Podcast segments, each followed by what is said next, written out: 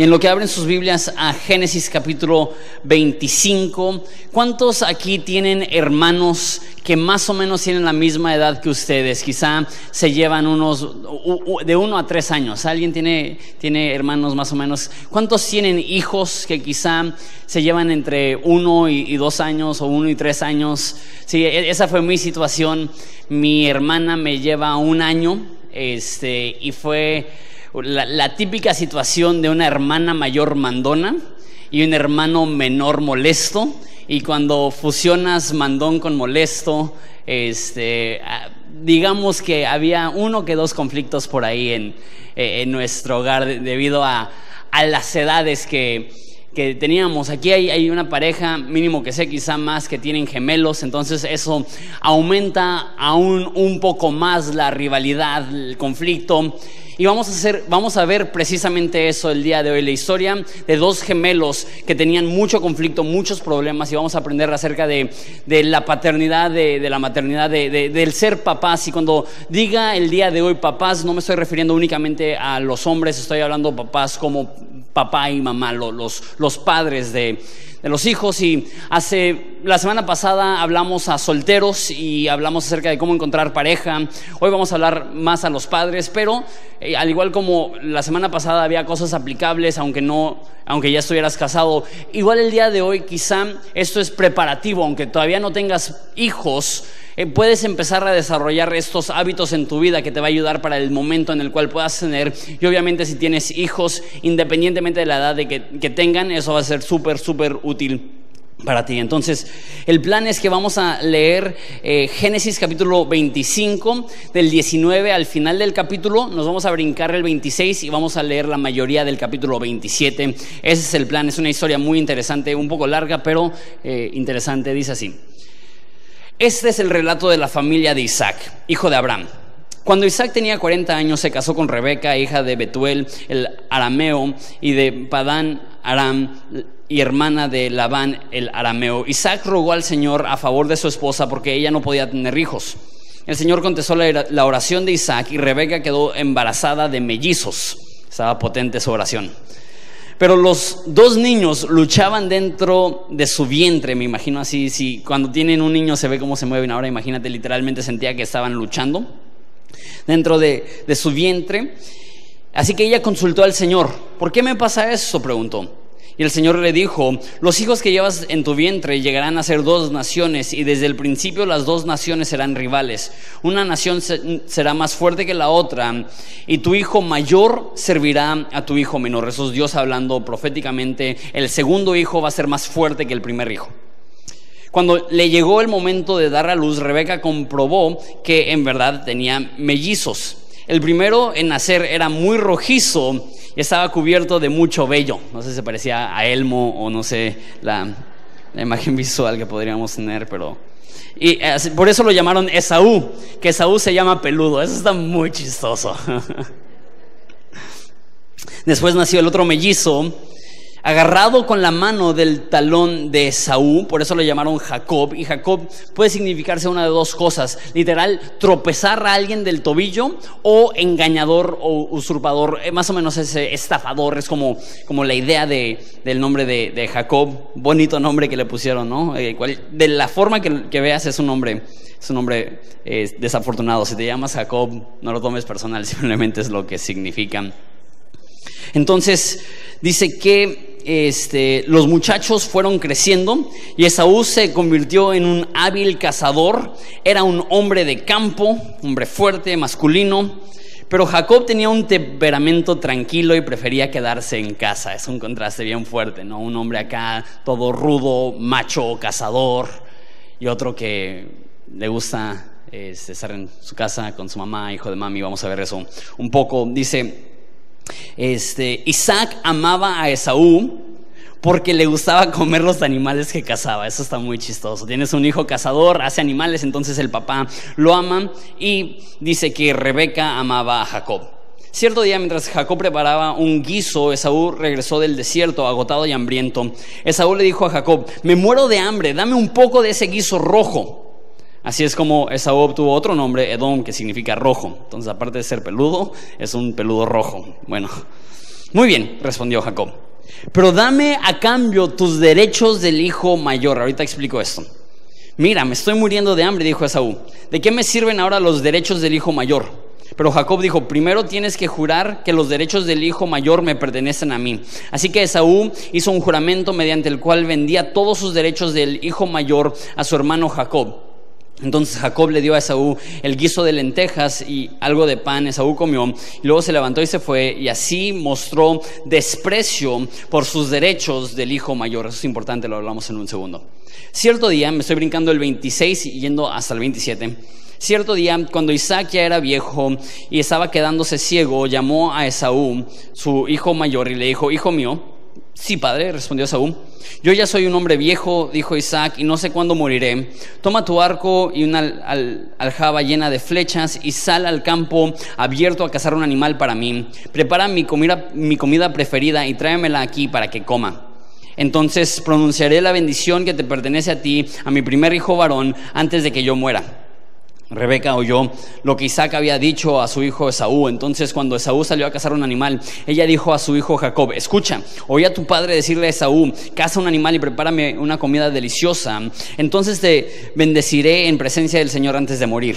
Ahora, hijo mío, escúchame haz exactamente lo que yo te diga. Vete a los rebaños y tráeme dos de los mejores cabritos y con ellos prepararé el plato favorito de tu padre. Después lleva la comida a tu padre para que se la coma y te bendiga antes de morir. Pero mira, respondió Jacob a Rebeca, mi hermano Esaú es muy velludo, en cambio, mi, piel es suave como modelo de Calvin Klein o algo así. Así me lo imagino. Me imagino a Esaú como modelo de Malboro y Jacob como modelo de Abercrombie en Fitch o algo así, ¿no? Y si, si mi padre me toca, entonces se dará cuenta que intento engañarlo. En lugar de bendecirme, me maldecirá. Pero su madre respondió, entonces que la maldición caiga sobre mí, hijo mío. Tú simplemente haz lo que te digo, sal y tráeme los cabritos. Así que Jacob salió y consiguió los cabritos para su madre. Rebeca preparó con ellos un plato delicioso tal como le gustaba a Isaac. Después tomó las ropas favoritas de Saúl que estaban ahí en la casa y se las dio a su hijo menor Jacob. Con la piel de cabritos ella le cubrió los brazos y la parte del cuello donde no tenía vello. Luego le entregó a Jacob el plato delicioso de pan y el pan recién horneado. Entonces Jacob llevó la comida a su padre. Padre dijo, Sí, hijo mío, respondió Isaac. ¿Quién eres, Esaú o Jacob? Soy Esaú, tu hijo mayor, contestó Jacob. Hice tal como me pediste, aquí está lo que casé, ahora levántate y come para que me puedas dar tu bendición. ¿Cómo es que encontraste la presa tan rápido, hijo mío? El Señor dio, tu Dios la puso en mi camino, contestó Jacob. Entonces Isaac le dijo a Jacob, acércate para tocarte y asegurarme de que en verdad eres Esaú. Entonces Jacob se acercó a su padre y le tocó. La voz de Jacob, pero las manos son las de Saúl, dijo Isaac. Sin embargo, no reconoció a Jacob porque cuando tocó las manos de Jacob estaban velludas como las de Saúl. Así que Isaac se preparó para bendecir a Jacob. ¿De verdad eres mi hijo Esaú? preguntó. Sí lo soy, contestó Jacob. Entonces Isaac dijo, ahora hijo, tráeme lo que cazaste, primero comeré y después te daré mi bendición. Entonces Jacob llevó la comida a su padre, Isaac la comió. También bebió del vino que Jacob le sirvió. Luego Isaac le dijo a Jacob, acércate un poco y dame un beso, hijo mío. Así que Jacob se le acercó y le dio un beso. Entonces Isaac, al sentir el olor, que cuando huele tan feo algo que lo sientes, sabes que es, está hediondo el olor de la ropa, finalmente convencido, dijo, ay Dios mío, este es el olor de mi hijo, es el olor del campo que el Señor ha bendecido da la bendición, dice, del rocío de los cielos y de la riqueza de la tierra, que Dios te conceda siempre abundantes cosechas de grano y vino nuevo en cantidad. Que muchas naciones sean tus servidoras y se inclinen ante ti, que seas el amo de tus hermanos y que, que los hijos de tu madre se inclinen ante ti. Todos los que te maldigan sean malditos y todos los que te bendigan sean bendecidos. En cuanto Isaac terminó de bendecir a Jacob, casi antes de que Jacob saliera de presencia del padre, este, Esaú regresó de cazar preparó una comida deliciosa y la llevó a su padre. Entonces dijo, levántate, padre mío, y come lo que he cazado para que puedas darme tu bendición. Pero Isaac dijo, ¿quién eres tú? Soy tu hijo, tu hijo mayor. Esaú contestó. Isaac comenzó a temblar de manera incontrolable y dijo, entonces, ¿quién me acaba de servir lo que cazó? Ya he comido y ya lo bendije a él poco antes de que llegara, si esa es la bendición que quedará en pie. Cuando Saúl oyó las palabras de su padre, lanzó un grito fuerte lleno de amargura. Oh, Padre mío, y yo, bendíceme a mí también, le suplicó. Pero Isaac le dijo, tu hermano estuvo aquí y me engañó. Él se ha llevado tu bendición. Con razón su nombre es Jacob, una vez más engañador, usurpador, exclamó Esaú.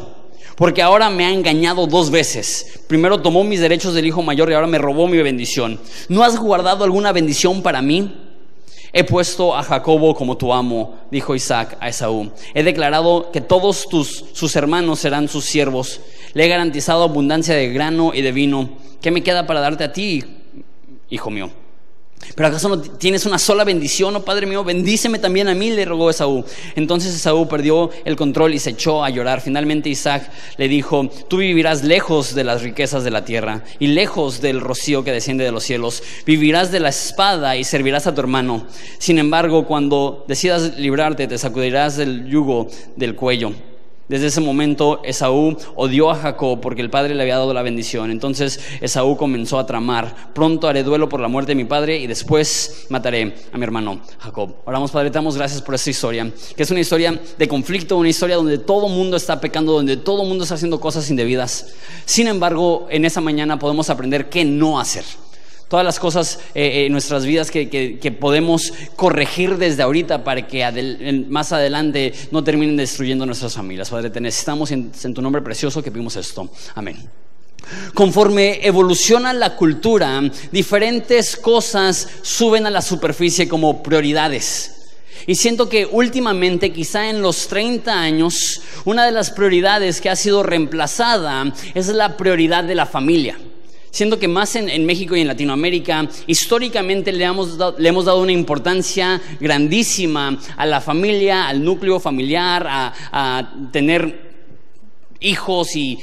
Pero últimamente más gente de mi edad parece que lo último que quieren es tener hijos. Le preguntas a alguien de 18 años, o a alguien de 16 años, o a alguien de 22 años, ¿tienes ganas de tener hijos? Le dicen, ay, no, por favor, no. y, casi, casi hay esta actitud que tienes hijos porque tienes que, pero realmente quién quiere eh, sacrificar sus libertades, quién quisiera hacer eso. No, no hay mucho enfoque hoy en día en la importancia de desarrollar un hogar. Una de las palabras que antes se escuchaba más, que ahora rara vez se escucha, es el concepto de legado, de querer dejar un buen nombre para tu familia que generaciones puedan ser beneficiados por cómo viviste tú. Que tú seas una persona de honor, de respeto, de valor y que la comunidad identifique tu nombre con algo positivo. Este, pienso aquí en Ensenada, en la familia Rudametkin que, la señora Vera Rudametkin, los que son ensenadenses de tiempo ubican el nombre, la señora Vera Rudametkin y su, su, esposo eran hombres de honor, hombres de respeto, y hasta la fecha sus hijos, nietos y bisnietos están disfrutando del buen nombre que desarrollaron sus abuelos y sus bisabuelos. Eh, pero siento que eso ya se está olvidando hoy en día. Hoy en día pareciera que la prioridad para gente que no es cristiano es el éxito, es el dinero, es el sobresalir a toda cuesta. Y si eso significa cortar esquinas, y si eso significa transar, y eso significa hacer cosas mal, pues siempre y cuando yo pueda tener un poco más de dinero, un poco más de comodidad, no me importa manchar el nombre de mi familia. Creo que también en el ámbito cristiano no se le da la importancia necesaria al concepto de dejar un legado. Creo que por mucho tiempo se enfatiza lo del rapto, lo de la segunda venida, que debemos estar listos y creemos en eso. Pero muchas veces estamos tan listos ya para que regrese Jesús que no estamos pensando a largo plazo, no estamos pensando en nuestros hijos, en nuestros nietos, en nuestros bisnietos. Esto mismo pasó en la Biblia, que habían personas que estaban en pecado y Pablo les escribe en 1 Tesalonicenses, dice, neta, ¿quieres que cuando el Señor regrese te encuentre pecando? Y de repente las personas dijeron, ah, entonces viene en cualquier momento, entonces ya no hay que casarnos, ya no hay que tener hijos, ya no hay que trabajar, porque Dios puede llegar en cualquier momento. Y Pablo otra vez escribe y dice, no, no, no, que cuando Dios regrese te encuentre ocupado. Que debemos de vivir con la urgencia de que Dios podría regresar en cualquier momento, pero planear con la longevidad de que si Dios no regresa, quiero planear un buen futuro para mi familia. Proverbios dice que un hombre sabio deja herencia a los hijos de sus hijos. Y, quizá no tengas el dinero para dejar una herencia grande económicamente, pero sí puedes dejar una herencia de un buen nombre, de un buen legado, de que signifique algo ser un, en mi caso, parte de la familia Domingo, que signifique algo ser parte de tu familia. Entonces tengo cinco puntos el día de hoy. El primero es prácticamente lo que acabo de decir. No olvides tu legado. Esaú, en la primera mitad de la historia, vimos que llega muerto de hambre con Jacob y le dice a Jacob, dame un plato del guisado que, has hecho, que me estoy muriendo de hambre. Y qué cruel Jacob. Sí, te lo vendo. ¿A, cuánto? ¿20 pesos, 30 pesos, 50 pesos? Dame tus derechos como el hijo mayor. Déjate digo cuáles eran los derechos del hijo mayor. lo más obvio es que el hijo mayor recibía una doble porción de la herencia. Entonces, en ese caso, tiene dos hijos. Eso significa que a Esaú le correspondía el 66% de la herencia y a Jacob le, le correspondía el 33% de la herencia. Él, al venderle sus derechos del hermano mayor a Jacob, lo que estaba haciendo es que estaba dando un tercio de todo lo que tenía su padre a Jacob. Y sabemos que es un millonario. Si, lo pudiéramos decir en, términos hoy en día, sería probablemente multimillonario, si no es que miles de millones de dólares. Es una de las personas más ricas sobre la faz de la tierra. Entonces, él está pagando con millones y millones y millones de dólares es esta cena. O sea, ¿dónde cabe hacer eso? Pero no solamente era una doble porción de la herencia, sino que también conllevaba una bendición especial que el papá antes de morir daba una bendición profética acerca de lo que Dios iba a hacer en su vida y al ceder su derecho de, primogénito, su derecho de hermano mayor, estaba cediendo e, esa bendición profética que le iba a dar su padre. Y por último, y quizá lo más importante, es que el hermano mayor, cuando se moría el papá, se convertía en el patriarca se convertía en la cabeza no solamente de su propia familia, sino también de todas las familias que están a su alrededor, de sus hermanos, de sus, de sus sobrinos. Él se convierte eh, en, el, en la cabeza del hogar, en la cabeza del clan, si lo quieres ver así. Entonces recuerda, esos antes de un proceso jurídico, esos antes de policías, esos antes de, de jueces formales. Entonces tú cuando eras el patriarca, eras como el rey. Eras, el, que tomaba el mando, el patriarca, el líder de la familia, y él está cediendo eso. Por eso hasta hoy en día adoramos al Dios de Abraham, Isaac y Jacob, no el Dios de Abraham, Isaac y Esaú. No pensaría que Esaú siendo el mayor tendría ese puesto, pero lo cedió. ¿Por qué lo cedió? Por un plato de comida. Entonces, pues estaba muriendo de hambre. Sí, pero ya había llegado a su casa. ¿Cuánto le costaba ir a pedirle a otro siervo que le preparara un plato de comida? Pero nos da la clave, dice, menospreció sus derechos como hermano mayor. ¿Qué significa eso? Le valía servir en la familia, le valía llevar el nombre de su familia, le valía ser eh, el, que podría resolver los conflictos de su familia. ¿Qué es lo que le importaba el ahorita? ¿Qué es lo que le importa el hoy? ¿Qué es lo que le importa Esaú tener hambre, dar comida? ¿No? Así como que eh, esta actitud de dame esa comida o me voy a, morir y, no me importa cuánto me cueste, te doy millones de dólares, te doy la bendición a largo plazo, te doy el, privilegio de, de ser el patriarca de este hogar. Qué gacho Jacob, qué tonto Esaú. Y, pero lo mismo pasa, muchas veces no estamos pensando a largo plazo. No estamos pensando en nuestros hijos y nuestros nietos y en nuestros bisnietos y cómo nuestro nombre puede ayudarles o perjudicarles. Eso es algo que yo soy convencido que ha sido una influencia increíblemente positiva en mi vida. Muchas de las bendiciones y oportunidades que yo he tenido ha sido simplemente porque soy hijo de Juan Domingo y Juan Domingo se ha asegurado que ese nombre signifique algo. Y, me encanta ahora con mi hijo, que mi hijo literal se llama Juan Domingo. Y yo sé que mi papá, perdón, yo sé que Juanito, mi hijo, entrará a lugares y dirán, Juan Domingo, yo, yo conozco a tu abuelo, él es una buena persona y él recibirá oportunidades y puertas abiertas simplemente, independientemente de lo que él haga o de lo que él sea, simplemente por el tipo de vida que vivieron mis papás. Pero no muchas veces pensamos así. O quizá tú piensas, no, pues qué chido para ti, Jonathan, tú tuviste padres que sí invirtieron en su legado, pero yo no tuve padres así creo que ya se los mencioné hace poco, pero mis papás tampoco tenían ese trasfondo. mi abuelo paterno, papá de mi papá, era alcohólico que dejó a su familia antes de que naciera mi papá. Eh, del lado de mi mamá, mi abuelo era narcotraficante que lo mataron en Reynosa. De repente la gente dice, Jonathan, eres un poco rudo, lo tengo en mis genes. y ellos decidieron hacer un cambio. Porque quizá tus padres no se enfocaron en el legado que podían dejar, pero eso no significa que tú no puedes ser el primer eslabón de una nueva cadena que se está formando de bendición, no solamente para tu vida, sino para la vida de tus hijos, la vida de tus nietos y por generaciones que puedan ser bendecidos por las decisiones que nosotros estamos haciendo hoy. La Biblia dice que un buen nombre es mejor que el dinero y muchas veces la mejor herencia que puedes darle a tus hijos es simplemente ser una persona honesta, una persona íntegra, una persona de respeto y una persona que se gana un buen nombre nombre para la familia. Literal, ¿cuándo fue la última vez que tuvimos una conversación así? Eso ya pasó tanto de moda, eso ya la, gente y más la gente de mi edad ni les pasa por aquí. Pero debemos de pensar no solamente en, nuestra vida, sino en la vida de las personas que nos siguen. Ese punto número uno, no olvides que puedes dejar un legado. Punto número dos, siempre hay dolor cuando tienes favoritos. Entonces nos dice la historia que Esaú era un cazador y su padre lo amaba. Y Jacob era de temperamento tranquilo, para no decirlo de otra forma, yo creo, el autor. Y, era hijo de mami. Entonces uno era amado por su padre, otro era amado por su madre, y, se entiende por qué. El, el hombre masculino, varonil, tiene ese contacto con su papá, el hombre más íntimo y más dócil y, más sensible, tiene esa conexión con su mamá y es, como digo, un contraste tremendo. Uno es tan peludo que, parece descendencia de Chubaca. El otro es tan lampiño que dice, si mi padre siquiera me toca las manos, va a saber que no soy mi hermano.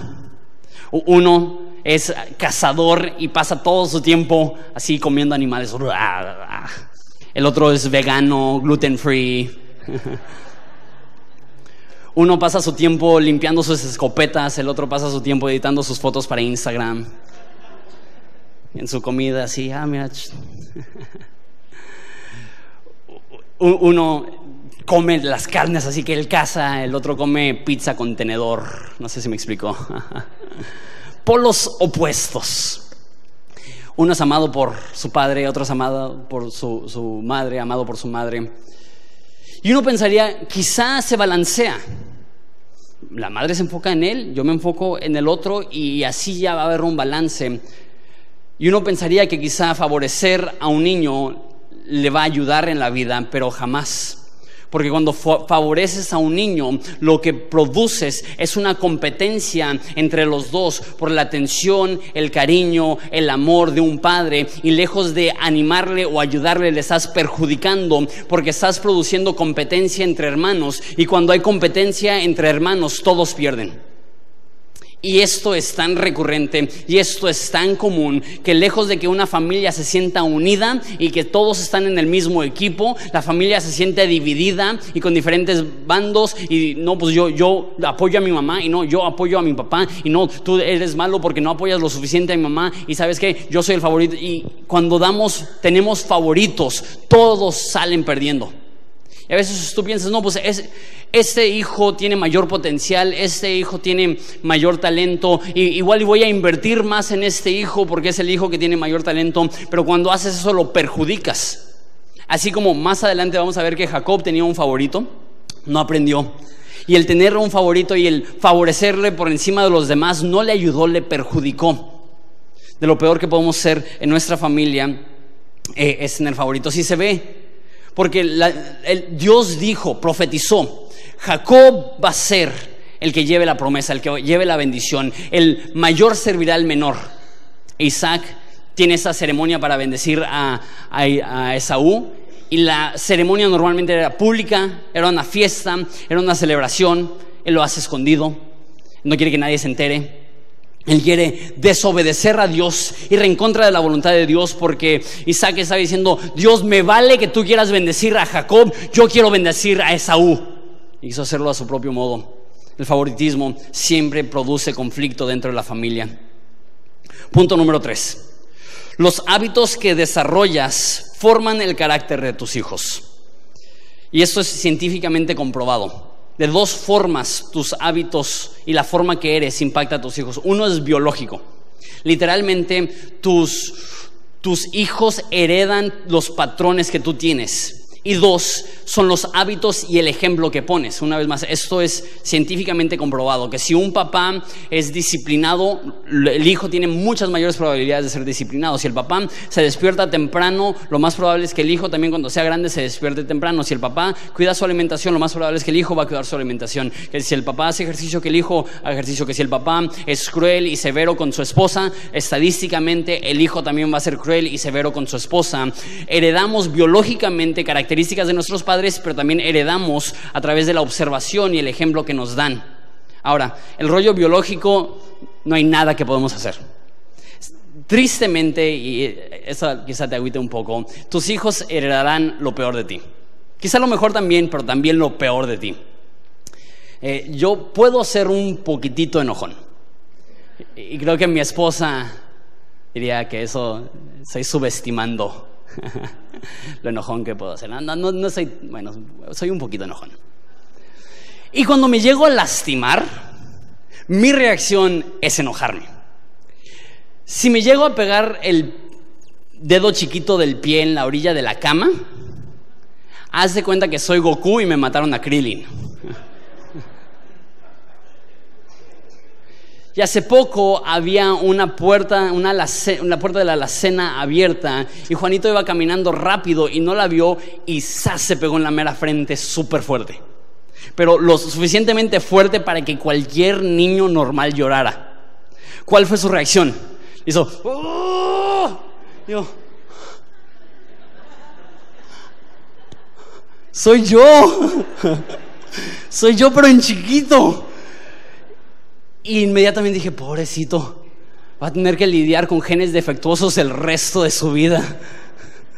Le heredé lo peor de mí. Pero no solamente heredan biológicamente, heredan los hábitos que tú formas. Porque muchas veces pensamos que es sano desarrollar hábitos de, fe y hábitos de crecimiento espiritual. La Biblia les llama disciplinas espirituales. Es importante para nuestra alma, entonces por eso leemos la Biblia, por eso vamos a la iglesia, por eso somos generosos, por eso somos amables, por eso leemos, porque, porque queremos estar bien con Dios y queremos mejorar nuestra propia vida. Eso está bien, pero toma en cuenta que no solamente estás mejorando tu propia vida, sino que estás estableciendo patrones que tus propios hijos van a repetir. Y una vez más, esto es para bien o para mal. Génesis es uno de los mejores ejemplos de, de cómo los pecados se transmiten para mal a la vida de sus hijos. Empezamos con Abraham, que es un mentiroso, que dos veces dijo que su esposa era su hermana para que no lo mataran. En el capítulo 26 que nos brincamos, Isaac hace exactamente lo mismo. Llega a un pueblo desconocido por temor a que lo maten. Dice, Rebeca no es mi esposa, es mi hermana. Si quieren agarrarla, agárrenla, llévensela. Y Rebeca así como que neta el mismo pecado del padre es lo mismo que hace el hijo y luego el hijo de Isaac, Jacob, lo engaña, manipula, miente y luego los hijos de Jacob venden a su hermano en esclavitud y le mienten a su papá y le dicen que se murió. O sea, se ve el ciclo. Como lo que empezó Abraham con mentira lo transmitió a sus hijos y sus hijos a sus hijos y sus hijos a sus hijos. Para bien o para mal Tú, transmites quién eres a, tus hijos. Eso debe de darnos una mayor seriedad. No solamente amemos a Dios porque nosotros lo necesitamos, amemos a Dios porque nuestros hijos lo necesitan. No solamente seamos personas de honestidad e integridad porque nosotros lo necesitamos, sino porque nuestros niños y hijos e hijos lo necesitan. La Biblia habla de lo que siembras, cosechas. Y es cierto, totalmente cierto pero también lo que siembras cosechan tus hijos. Si siembras honestidad, trabajo, amor, rectitud, amor por Dios, servicio a la iglesia, lectura bíblica, oración, si siembras todas estas cosas, tus hijos y nietos cosecharán el beneficio de esto. Pero si siembras lo opuesto, amargura, rencor, negatividad, ocio, falta de disciplina, falta de entrega, falta de rectitud, falta de honestidad, tus hijos saldrán perjudicados. Eh, preparando ese mensaje estaba leyendo un artículo secular que dijo, la, razón que hay tanto deterioro en zonas en Estados Unidos eh, urbanas, donde hay muchas pandillas y muchos pleitos y muchos balazos y ese tipo de cosas, dijo, el factor más grande es que los padres están ausentes y transmiten a sus hijos no, no, están ahí para transmitirle a sus hijos lo positivo y solamente le transmiten lo negativo. Creo yo que uno de los factores más importantes para mejorar el país en el que vivimos es que empecemos a pensar en el legado. Empecemos a pensar, quiero invertir en la vida de mis hijos. La mejor inversión de nuestro tiempo que podemos hacer es desarrollar a hijos que amen a Dios, que sirvan a Dios, que vean en nosotros rectitud, honestidad, sinceridad, que no vean en nosotros hipocresía. Y no quiero ser demasiado cruel o desconsiderado, pero creo que una de las razones que existe el dicho, hijo de pastor lo peor, es porque hay muchos pastores que predican bien bonito, pero no viven tan bonito. Y uno de los factores más importantes en mi vida, que ahora yo soy pastor, así como mi papá es pastor, es porque yo vi en mi hogar la honestidad que debe de haber.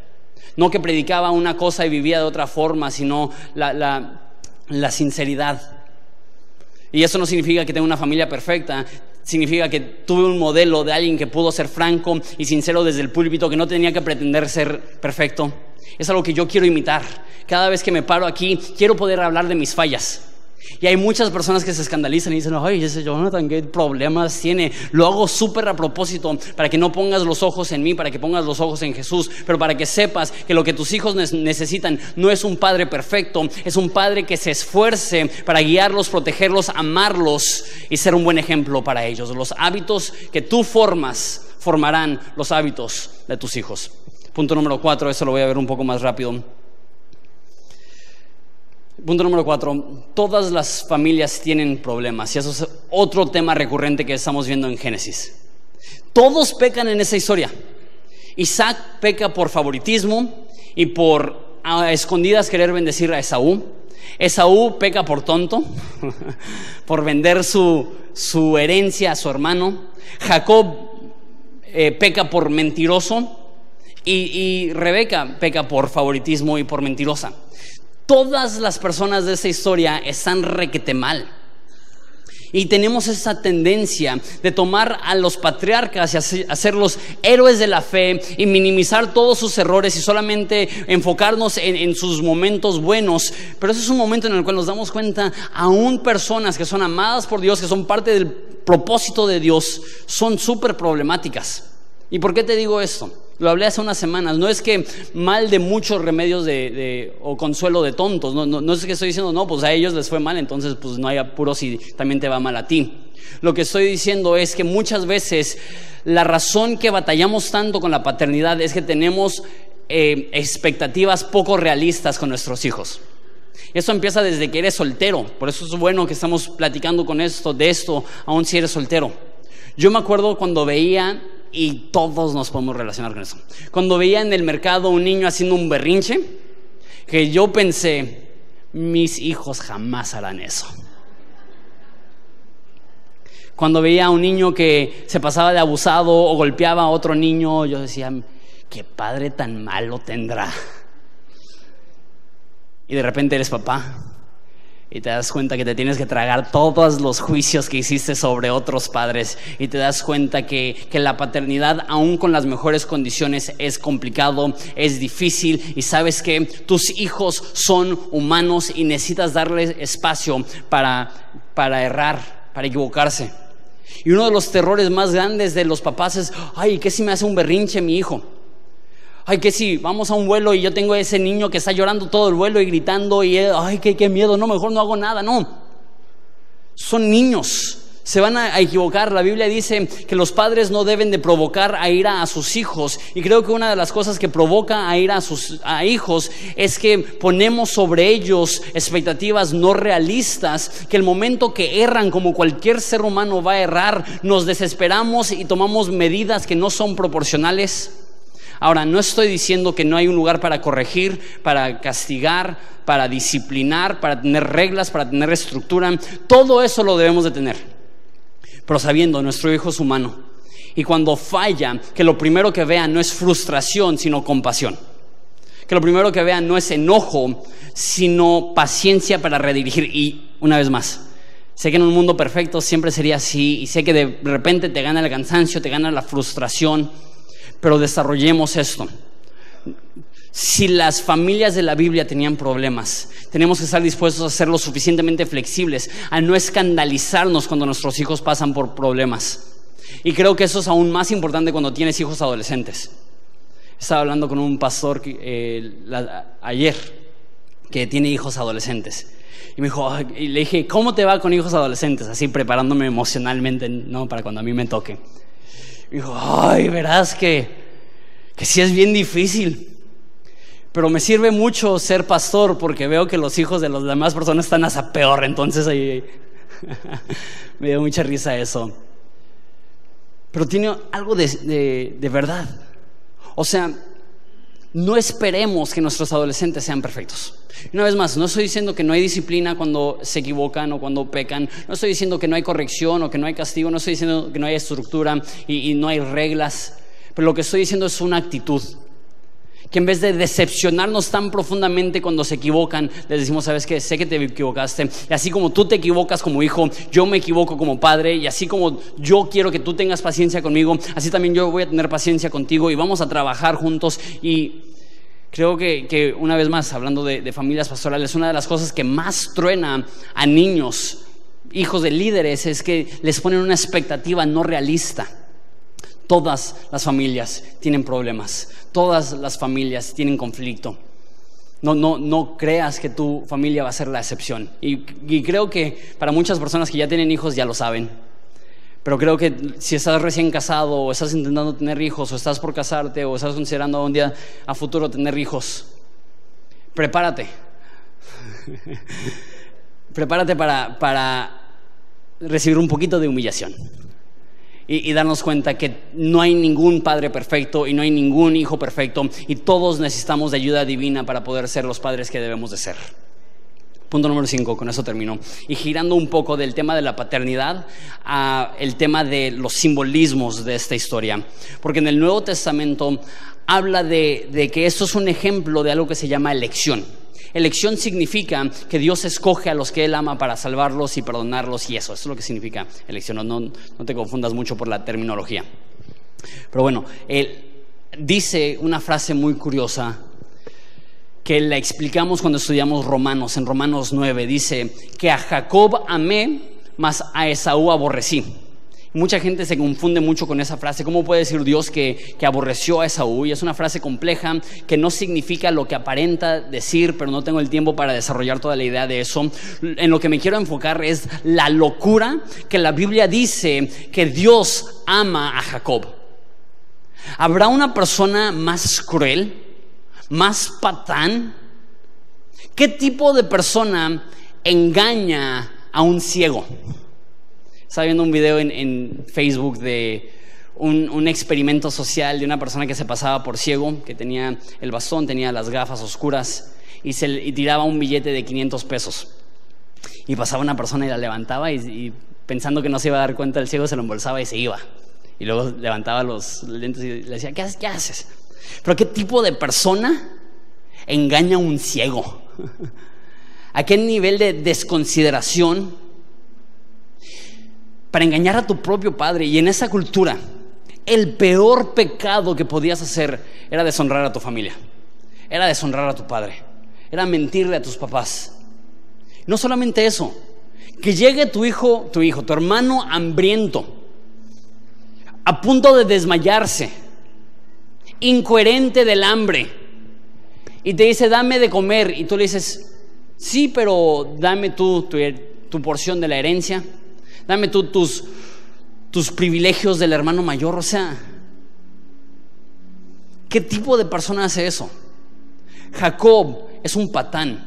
Jacob es un mentiroso, Jacob es deshonesto, Jacob no es íntegro, Jacob es una mala, es una pésima persona. Y la Biblia dice que Dios amó a Jacob, que Dios eligió a Jacob. Y preguntas, ¿por qué?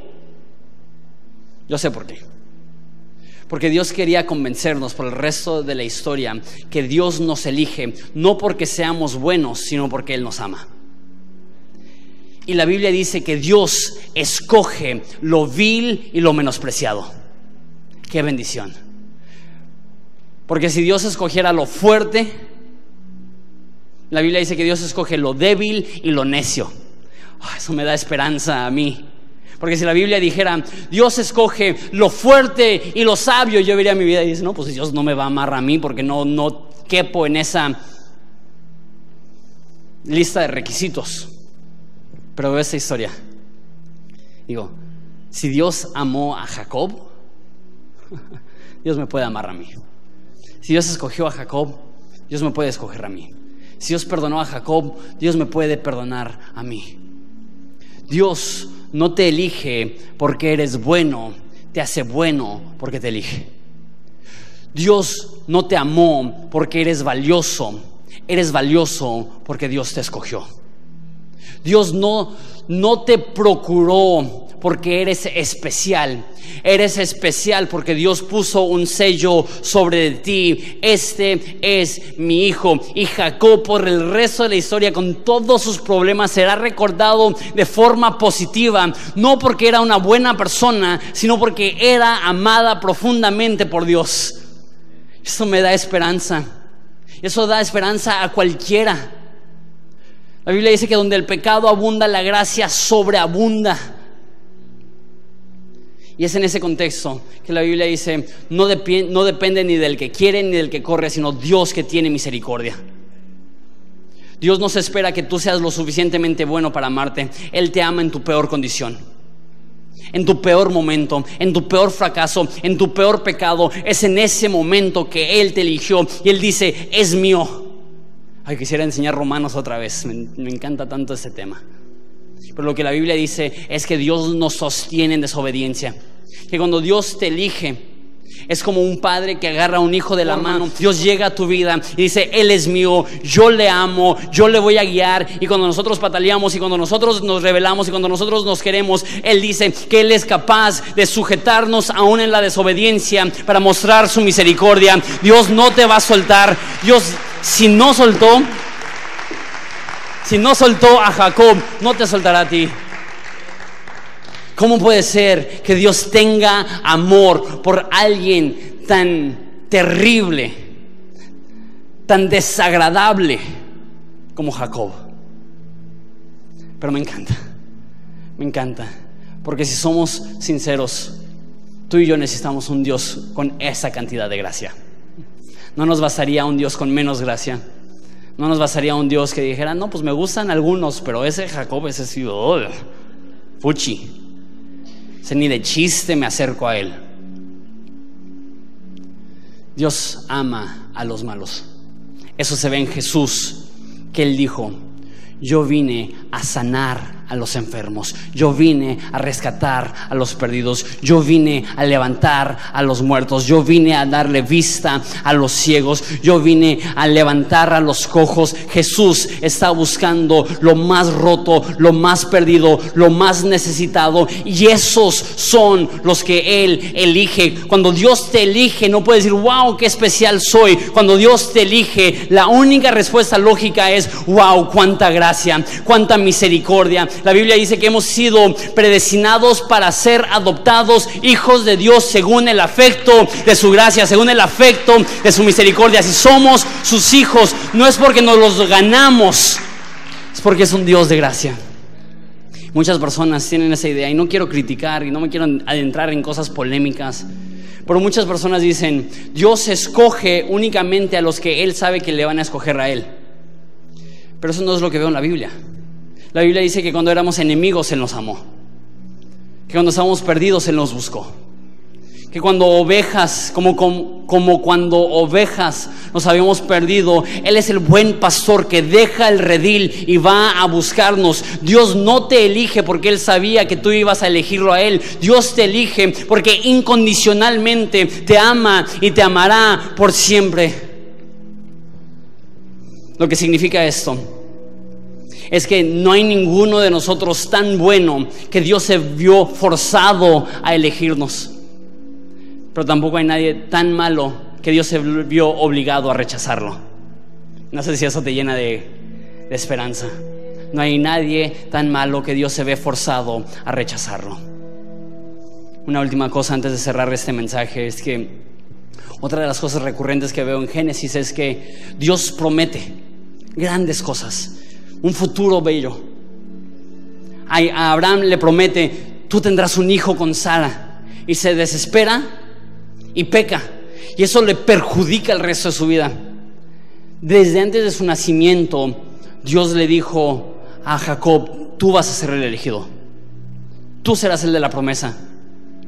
Pero se desesperó y lo intentó, lo intentó hacer a su modo, lo intentó hacer a su manera y lo veremos la próxima semana.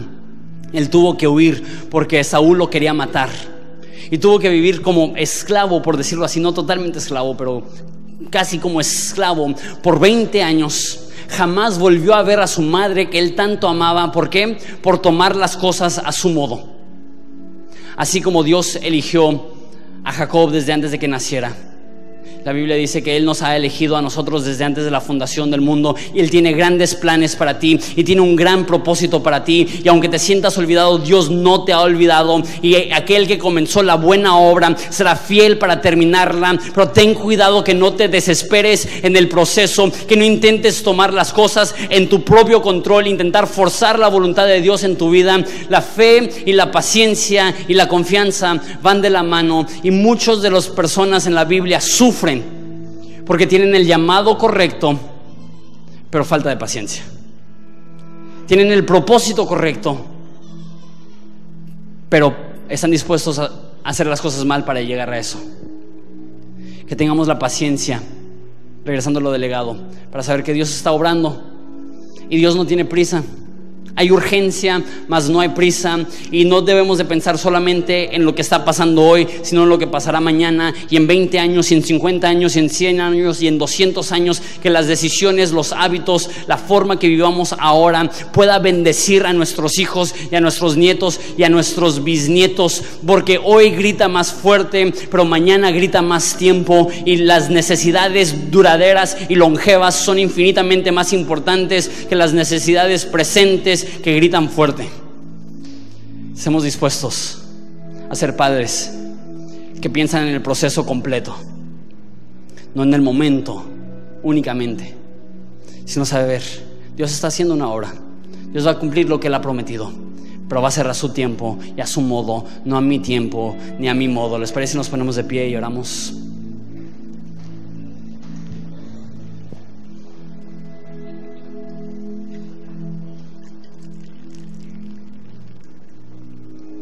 Padre, te damos tantas gracias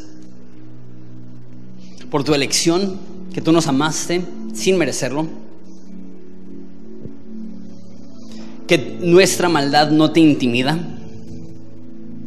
que nuestros problemas no fueron un obstáculo, sino que tú nos elegiste de todos modos. Qué bendición. Padre, hablando específicamente de los padres, te pido por aquellos padres que no han tenido un buen ejemplo, Dales a través de tu Espíritu Santo el poder de ser el primer eslabón en un nuevo legado, en marcar la diferencia, en ser el primero en confiar en ti, en ser el primero en hacer esa, en marcar esta diferencia para su familia. Te pido por los jóvenes que que con trabajo piensan siquiera en su propia vida a largo plazo y ahora pensar en la vida de sus hijos sin aún tenerlos es una tarea difícil. Pero que ellos puedan ver que desde ahorita pueden empezar a desarrollar hábitos de vida que serán de beneficio para sus hijos, para sus hogares, para sus familias. Te damos gracias Jesús porque eres tan bueno con nosotros, que si amas a Jacob, sabemos que tu amor no tiene límites y aún a nosotros nos puedes amar. Gracias por tu misericordia. Gracias por tu amor. En nombre de Jesús. Amén. Vamos a adorar a Jesús.